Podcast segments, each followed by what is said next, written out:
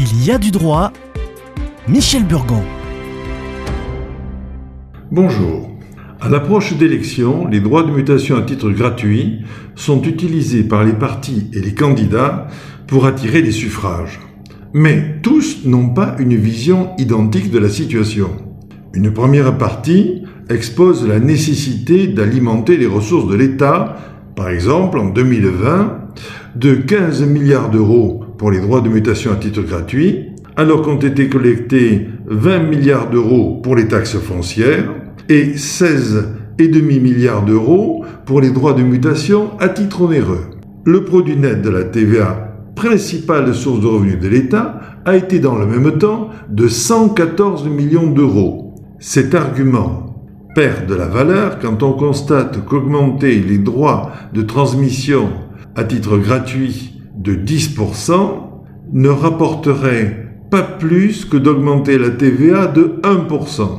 Une autre partie voit dans l'augmentation du taux un moyen de rompre la transmission héréditaire de la puissance économique, ce qui implique deux réflexions.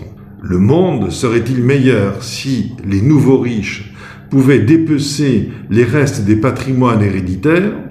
Et pour être efficace, la mesure devrait établir des taux confiscatoires, ce qui serait nier beaucoup de règles et de principes. À l'opposé, les partisans de la baisse, voire de l'annulation, mettent en avant le caractère confiscatoire de retaxer une richesse accumulée grâce à des gains déjà soumis à l'impôt et le faible rendement de cette recette qui pourrait pousser les citoyens les plus aisés à délocaliser leur capital ou à s'expatrier. Pour les professionnels, il n'est pas facile de gérer l'ensemble de ces paramètres.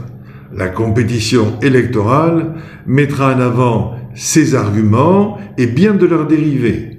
Retenons quelques éléments objectifs. Comme l'aurait dit Fouquet, l'impôt doit être tolérable pour le sujet et rémunérateur pour le roi. En ces temps de compétition internationale, il serait certainement bon de s'aligner sur les valeurs et systèmes en vigueur chez nos partenaires les plus proches pour rendre la vie plus simple aux citoyens et ne pas provoquer des expatriations. Sous ces derniers aspects, il faut noter que la France impose les héritiers à partir d'un héritage de 100 000 euros, alors que nos voisins allemands n'imposent qu'à partir de 540 000 euros et les Italiens de 1 million d'euros.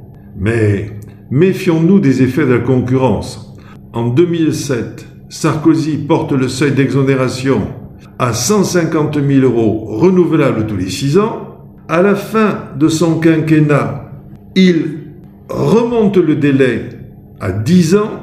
François Hollande, juste élu, redescend le montant exonéré à 100 000 euros et rehausse le délai de renouvellement à 15 ans.